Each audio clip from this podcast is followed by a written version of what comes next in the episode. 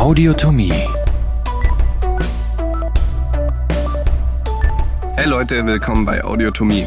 Ich bin der Andi und ich stelle euch heute den ersten Teil zum größten Gelenk des menschlichen Körpers, dem Kniegelenk, vor. Wir haben das Kniegelenk in mehrere Tracks aufgeteilt. Nach ein paar allgemeinen Fakten wollen wir euch erstmal den knöchernen Aufbau mit dem zugehörigen Bandapparat, anschließend die umliegende Muskulatur und am Ende die Blutversorgung sowie die Innovation erklären. Schön, dass ihr dabei seid und viel Spaß. Gelenkform und Bewegungsausmaß. Das Kniegelenk oder Articulatio genum wird der Gelenkform Drehscharniergelenk zugeordnet. Ihr müsst euch das wie ein Fahrradsattelscharnier vorstellen. Das könnt ihr drehen, aber auch auf und zu machen.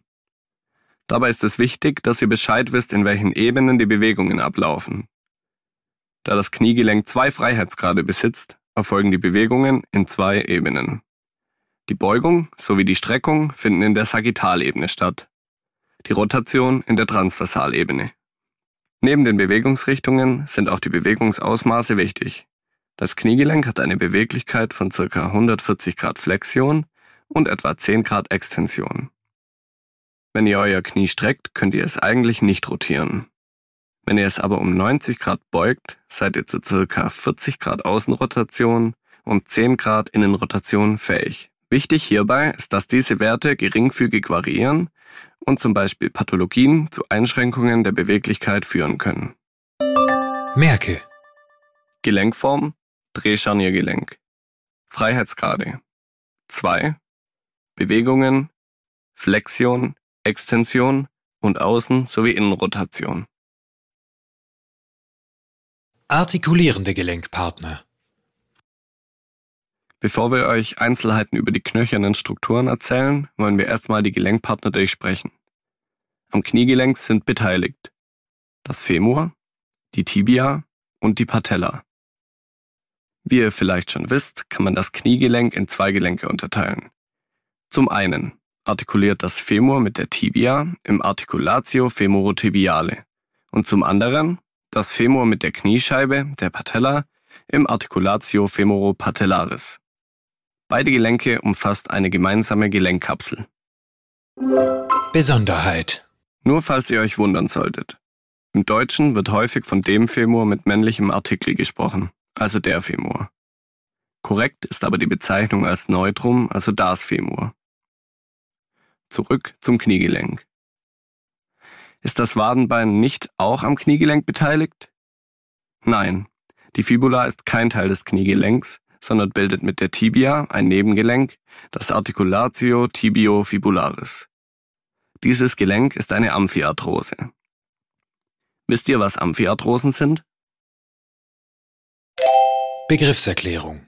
Amphiarthrosen sind Gelenke, die zwar zu den echten Gelenken gehören, aber durch straffe Bandstrukturen in ihrem Bewegungsumfang eingeschränkt sind. Also merkt euch, die Fibula ist kein Teil des Kniegelenks. Proximaler Gelenkpartner Femur. Beginnen wir mit dem proximalen Gelenkpartner, dem Femur. Das Femur als längster Knochen im Körper verbreitet sich am Kniegelenk und bildet dort lateral und medial jeweils einen Epicondylus, bevor der Knochen in Form von den zwei runden Femurkondylen endet. Diese werden als Condylus medialis und Condylus lateralis bezeichnet. Die knorpelig überzogenen Unterseiten dieser Kondylen bilden die proximale Gelenkfläche des Articulatio femorotibialis. Wenn ihr von caudal dorsal, also hinten unten, auf das Femur blickt, könnt ihr die zwei deutlich prominenten und rund geformten Kondylen erkennen, die von einer in der Mitte liegenden Rinne getrennt werden, der Fossa intercondylaris. Stellt ihr euch das Femur hingegen von ventral, also vorne vor, erkennt ihr an der Unterkante eine breite, knorpelüberzogene Fläche zwischen den zwei Kondylen, die als Facies patellaris bezeichnet wird. Diese Fläche artikuliert im Articulatio femoropatellaris mit der Facies articularis patelle der Patella. Also, wichtig sind die Epikondylen und die Kondylen des Femurs, die Fossa intercondylaris und die Facies patellaris. Wie immer könnt ihr euch die Tracks zu den einzelnen Knochen anhören, wenn ihr mehr über die knöchernen Einzelheiten erfahren wollt. Distaler Gelenkpartner Tibia. Der zweite Gelenkpartner des Kniegelenks ist das Schienbein oder auf Latein die Tibia. Auch die Tibia bildet zwei Kondylen, allerdings an ihrem proximalen Teil. Condylus lateralis tibiae, Condylus medialis tibiae. Zwischen den zwei Kondylen gibt es zentral, ein Stück nach hinten versetzt, eine Erhebung, die Eminentia tibialis. Diese drei Begriffe, also der Condylus lateralis tibiae, der Condylus medialis tibiae sowie die Eminentia tibialis, werden euch in der Praxis zusammengefasst als das Tibia-Plateau wieder begegnen. Wie so oft könnt ihr die Gelenkflächen des Articulatio femorotibialis bereits durch die Bezeichnung des Gelenkes ableiten. Es artikulieren nämlich die Kondylen des Femurs mit denen der Tibia. Neben den Kondylen und der Eminentia sind zwei weitere Strukturen für euch relevant. Die Area intercondylaris anterior und posterior. Diese liegen jeweils ventral und dorsal der Eminentia tibialis und bilden dort jeweils eine kleine Grube. Ihr solltet euch schon mal merken, dass hier die zwei Kreuzbänder ansetzen. Hierzu kommen wir aber später beim Bandapparat. Damit ihr nachher die muskulären Strukturen besser nachvollziehen könnt, gehen wir jetzt gemeinsam wichtige knöcherne Ansatzpunkte der Muskeln an der Tibia durch. Stellt euch vor, ihr schaut von vorne auf das Schienbein. Ziemlich zentral ein Stück unter dem Tibia-Plateau gelegen, befindet sich hier die Tuberositas tibiae, der Ansatzpunkt für den vierköpfigen Musculus quadriceps femoris. Palpieren. Die Tuberositas tibiae könnt ihr leicht am eigenen Kniegelenk ertasten. Setzt euch bequem hin. Nehmt eure Finger und legt sie auf eure Kniescheibe. Jetzt tastet euch langsam von dort nach distal. Nach der harten Kniescheibe kommt die Patellasehne, diese ist weicher. Wenn ihr jetzt noch weiter fußwärts geht, ist die nächste harte Struktur, die ihr spürt, die Tuberositas tibiae. So, genug getastet, weiter geht's. Ungefähr auf Höhe der Tuberositas geht das breite Caput tibiae in den schmalen Corpus tibiae über. Schaut ihr jetzt von hinten auf das Schienbein, erkennt ihr auf der lateralen Seite das Articulatio tibiofibularis, wo das Caput fibulae mit der lateralen Tibiakondyle artikuliert. Das Caput fibulae dient als Ansatzstelle für den zweiköpfigen Musculus biceps femoris. Gelenkpartner Patella. Kommen wir nun zum dritten und letzten Gelenkpartner des Articulatio genus, der Patella. Die Patella ist ein Sesambein. Begriffserklärung. Ein Sesambein? Was ist das jetzt schon wieder?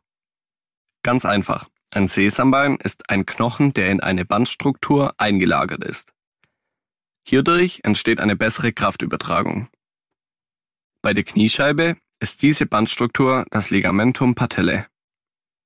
Wenn ihr euch die Rückseite der Patella anschaut, seht ihr, dass diese mit Knorpel überzogen ist. Diese Fläche wird Facies articularis patellae genannt. Sie artikuliert im Articulatio femoro-patellare mit der Facies patellae des Femurs. Aber das wisst ihr ja bereits schon von unseren vorherigen Tracks. Bei der Ansicht von vorne, auf die Facies anterior blickend, seht ihr kranial die Basis Patellae. Nach Caudal läuft die Kniescheibe spitz zu und wird an ihrem Ende als Apex patellae bezeichnet. Klinik. Habt ihr schon mal was von der Kniescheibenluxation gehört? Ziemlich schmerzhafte Angelegenheit. Dabei rutscht die Kniescheibe meistens nach lateral aus ihrer Gleitrinne heraus. Warum denn nach lateral und nicht nach medial? Das hat einen anatomischen Grund. Die Kniescheibe ist asymmetrisch. Man spricht von einer steilen und kurzen Facette auf der medialen Seite und einer flachen und langen Facette auf der lateralen Seite. Die Kniescheibe geht den Weg des geringsten Widerstandes. Wo ist der geringste Widerstand?